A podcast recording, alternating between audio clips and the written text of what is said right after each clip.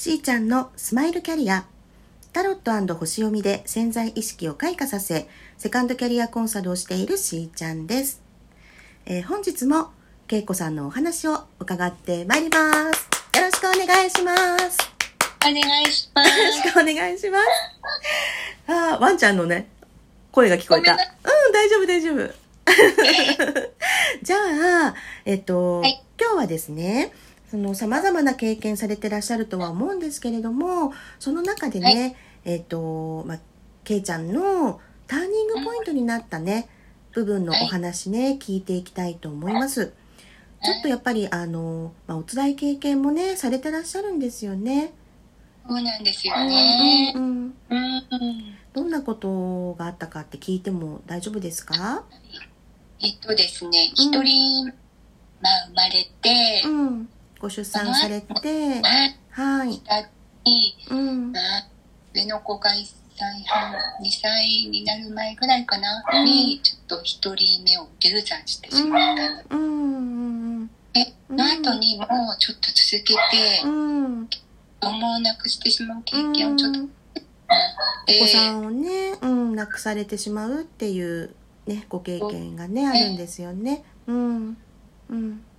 ちょっと心身のバランスをちょっと崩してしまっうたっていう。ん。うん。ねうん。うんそうか。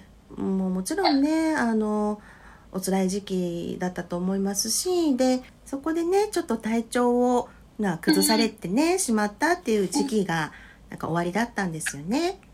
はい、そうですね。うんまあ、ちょっと体調崩してしまって、まあ、薬飲んだりとかもあったんですけど、うん。まあ、その時に、うんレイキっていうのに出会って、うん。まあ、ちょっと最初なんか、どうなのかなって半信半疑なところはあったんですけど、うんまあ、受けてに、うん。本当に体調がね、どんどん良くなって、うん。そしてって、うん。もう、その、その後、あれですか、うん食事がやっぱり、すごい大事って気づかれていく感なんじですね。うんうんうんで、そこから、ってことを、まあ、そこから化粧品、まあ、子供、次男が生まれて、うん。化粧品会社に行って、で、で、その化粧品会社のとはい。ころでちょっとね、まあ、人間関係とかで、うんうんうんうん。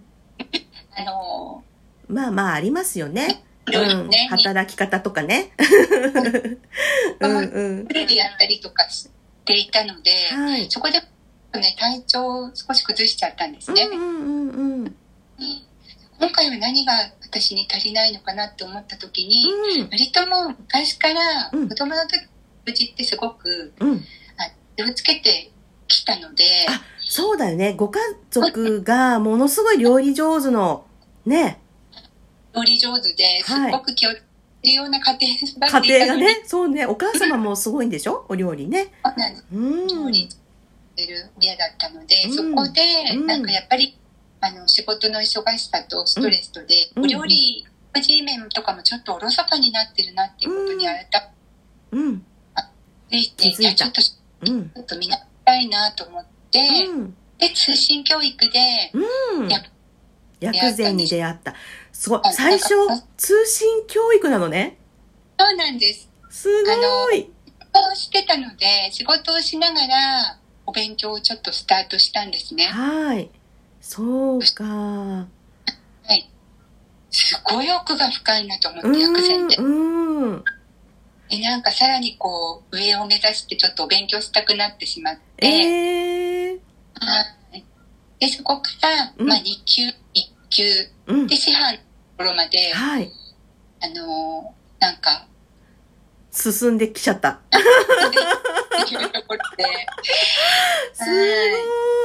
でもやっぱりその体調、まあね、崩されて、まあもちろん心も体もね、あの、本当にもうエネルギー不足っていうかね、うん、で、うん。そういうところを、まあ、東洋医学だったり、霊気だったりが、あの、助けてくださったんだと思うんですけど、またその、う働けば、やっぱり、ね、こうこのご時世、やっぱりね、女性だから、いろいろこう、トラブルっていうか、まあね、ストレスも終わりで、で、またね、こう、体がってなった時に、うん、やっぱ食事大事なんだなって気づいたっていうのが、いややっぱりすごいとと思うしそのケイちゃんにとっては大きなことだよね、食事が大事って。うんうん。あとはなんか化粧品会社にいたので、うん。ものすごく病院とかでね、お手入れはしてたんですけども、うん体調を崩すとうん。うん保てなくなっちゃうんですね。はい。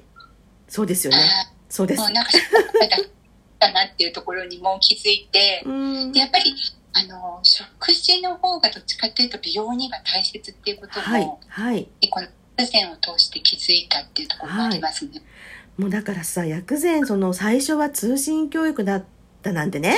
でそれからもうハマっちゃってでどんどん どんどん勉強しちゃってもう師範取って先生になっちゃってみたいなことですけど、もう本当それだけ食って大事なんだっていうのがもう身に染みてね、もう本当に実体験として分かってらっしゃる方だから、またね、うちょっとまた Facebook 見てもいい？なんかほら、美味しそうな料理いっぱい並んでるからさ、これねご説明したいなと思ったんですよ。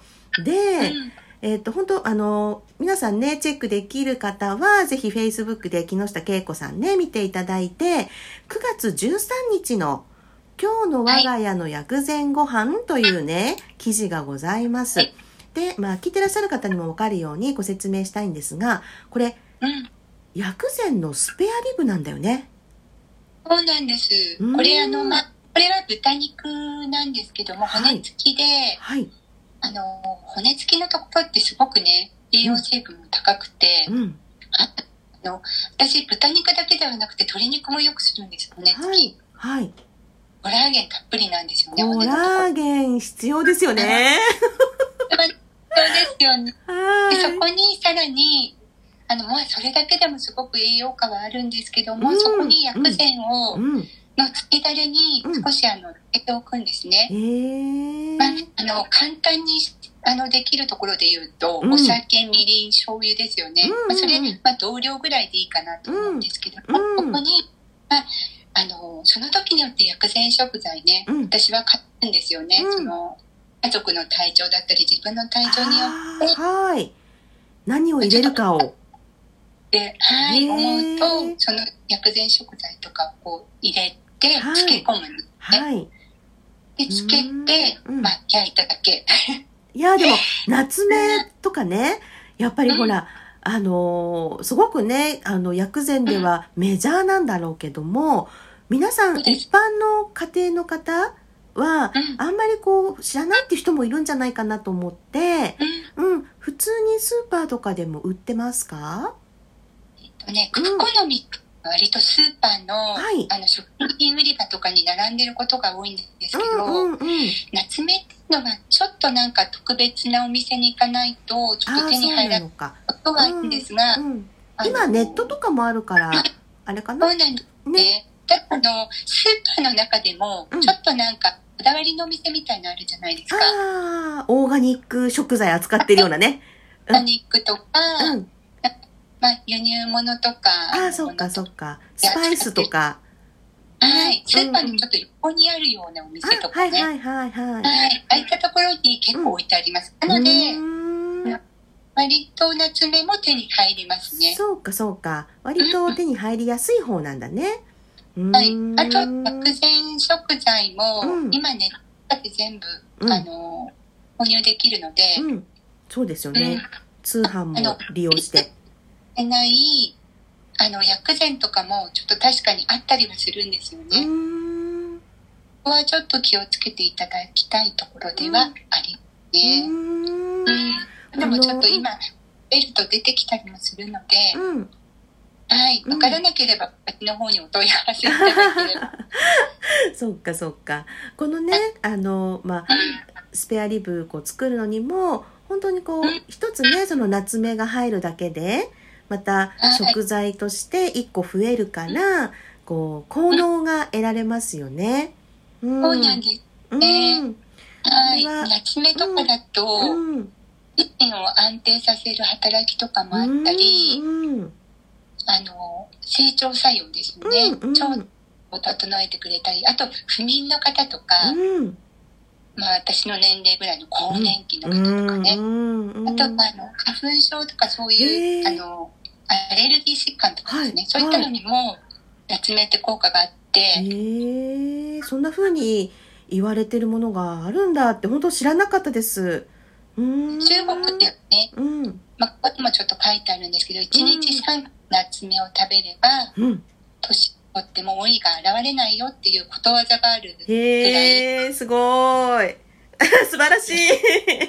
私はもう本当におやつ代わりに夏目をう1ーん日3個とかね、へ食べてますえ。ないので、まあ最高でも7個ぐらいまでに抑そうね、まあ。何事もね、うん、過ぎない方がいいわね。はい。わかりました。ありがとうございます。なんか本当ね、食欲が湧いてくると思うので、皆さんぜひね、ご覧になってみてくださいね。ではまた、はいあの、続きね、明日から伺っていきたいと思います。皆さんと楽しみながらステージアップ、しーちゃんのスマイルキャリア、本日はここまで。また明日。